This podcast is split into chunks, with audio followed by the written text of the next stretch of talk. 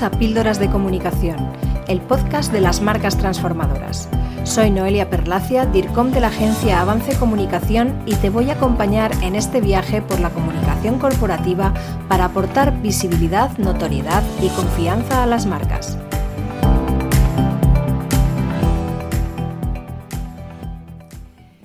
Casi con toda seguridad, el folio en blanco te produce una gran sensación de vértigo qué voy a contar, qué tono debo utilizar, qué tipo de lenguaje, interesará mi contenido al público al que me dirijo.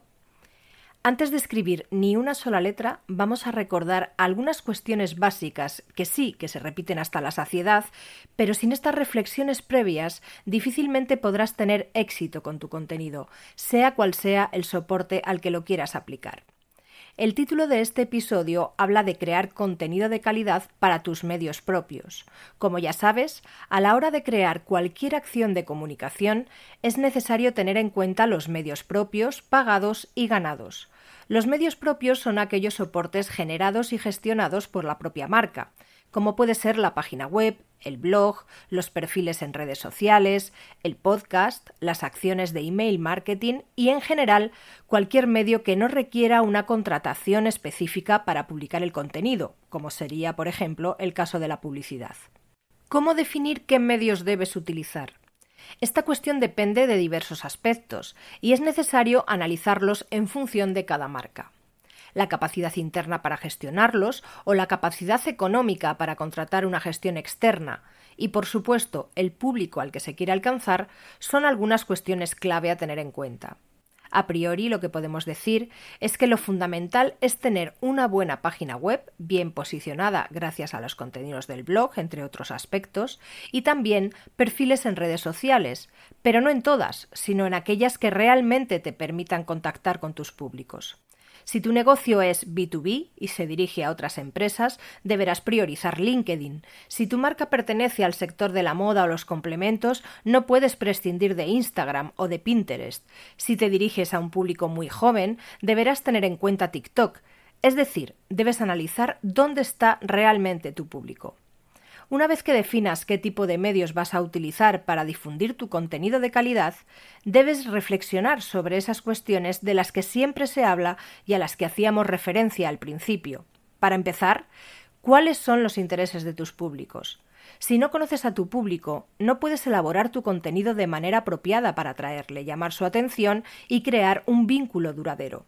Tienes que investigar al máximo y saber qué necesitan, qué información les interesa, qué medios consumen, cuáles son sus problemas y preocupaciones. Solo así podrás llegar a ellos con tu contenido y desarrollar una conexión real y efectiva. En segundo lugar, ¿cuál es el objetivo de tu contenido? Es decir, ¿qué reacción quieres provocar en tu público? Es necesario que definas claramente qué quieres conseguir para enfocar tus mensajes correctamente.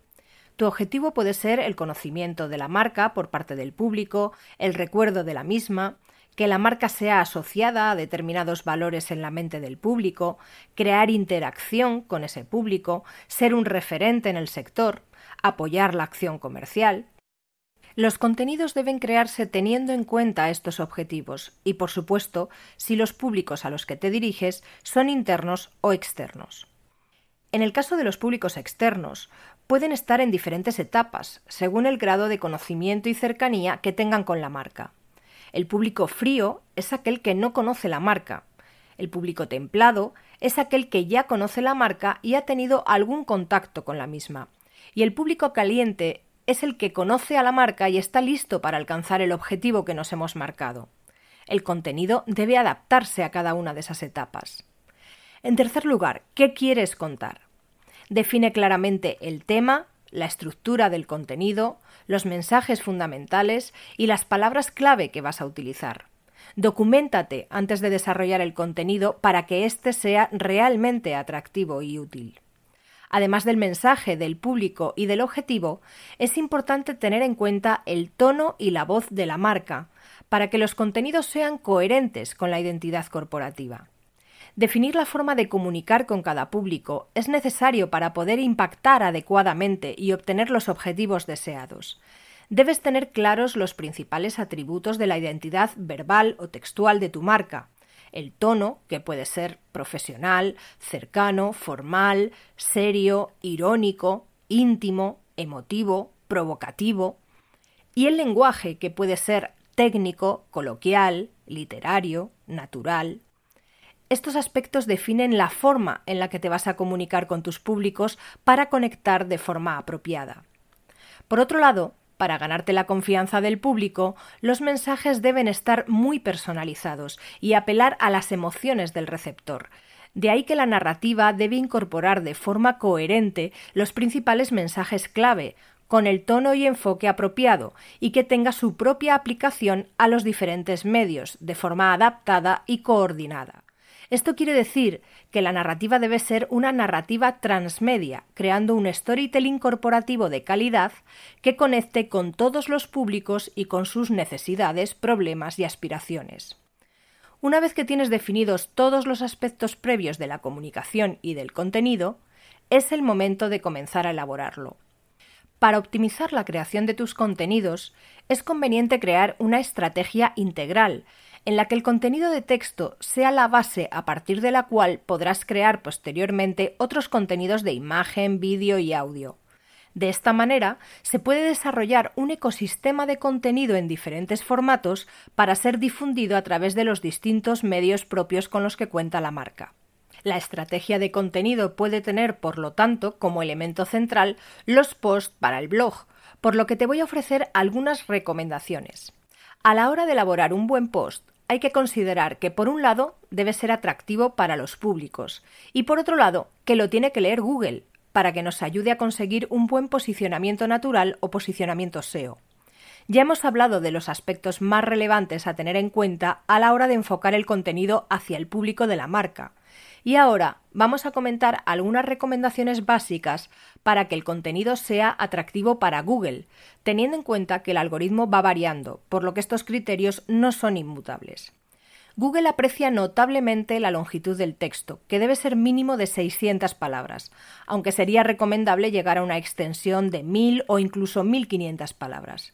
Las palabras clave son un aspecto fundamental, por ello, debes seleccionar una palabra clave principal para cada artículo y buscar sinónimos o frases de significado similar para repartirlos a lo largo del texto, siempre de forma coherente dentro de la narrativa. El contenido debe estar jerarquizado mediante etiquetas, con un título que tendrá la etiqueta H1, secciones con la etiqueta H2 y subsecciones, si son necesarias, con la etiqueta H3. Respecto al título, debe captar el interés del receptor, contener la palabra clave y no exceder los 70 caracteres. Además del título, el post debe contener una metadescripción de 150 caracteres, que contendrá un resumen llamativo del contenido, que además también cuente con la palabra clave principal. La metadescripción es una etiqueta HTML que se utiliza para describir el contenido y es el texto que aparece debajo del título y de la URL de la página en los resultados de búsqueda de Google. Por último, y aunque hay muchos más aspectos a tener en cuenta en el posicionamiento SEO, para terminar con los más básicos, es necesario incluir enlaces externos que aporten valor complementario al artículo y también enlaces internos dentro del propio blog o web a contenidos relacionados con la misma temática. Una vez que tenemos el post terminado, partiendo de ese contenido, podemos crear los copies de las redes sociales, bien anunciando el propio post como novedad de nuestro blog, o bien extrayendo y explicando los mensajes principales de dicho contenido para elaborar tweets, posts para Facebook o LinkedIn y también con adaptaciones puedes utilizar todo el post para ser publicado en LinkedIn Pulse, por ejemplo, que es el blog vinculado a tu perfil personal para crear y publicar contenidos más amplios que un simple post. Por otro lado, si tienes un canal de podcast de contenido relacionado, una adaptación al lenguaje hablado, adaptando el ritmo y el tono del texto a la locución, te servirá para elaborar un nuevo episodio y añadir contenido a tu podcast, convirtiendo tu post en un contenido de audio para ser escuchado. Además, no podemos dejar de lado el contenido visual, tanto de imagen como de vídeo. Partiendo de tu post, realiza un esquema con los puntos principales del contenido. Este esquema puede servirte de base para realizar una infografía, bien de manera profesional con la ayuda de un diseñador gráfico o bien mediante herramientas de utilización sencilla como puede ser Canva, por ejemplo. La infografía puede ser utilizada en redes sociales muy visuales como Instagram o Pinterest y para acompañar el contenido textual en otras redes o también como ilustración para el propio blog. Por último, el mismo esquema utilizado anteriormente para realizar una infografía puede servirte como base para realizar un vídeo sencillo, igualmente de manera profesional o con los múltiples editores de vídeo que existen actualmente en el mercado.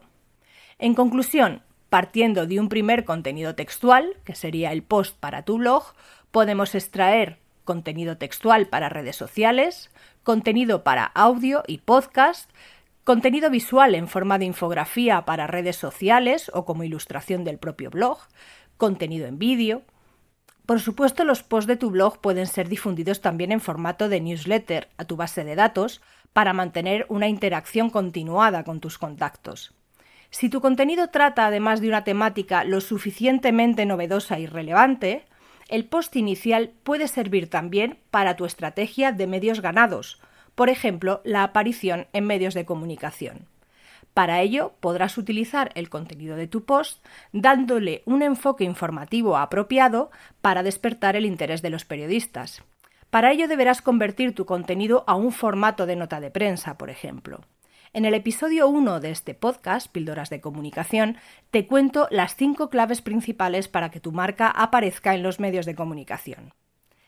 La idea que te quiero transmitir es que con una buena estrategia y una apropiada planificación puedes optimizar la creación de tus contenidos de manera que puedes difundirlos en todo tipo de formatos y llegar apropiadamente a tus públicos.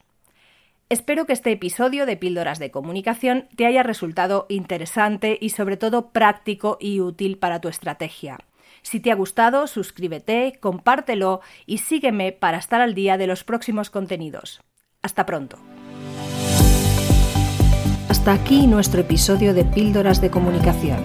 Si te ha gustado, compártelo y no dejes de escuchar el próximo.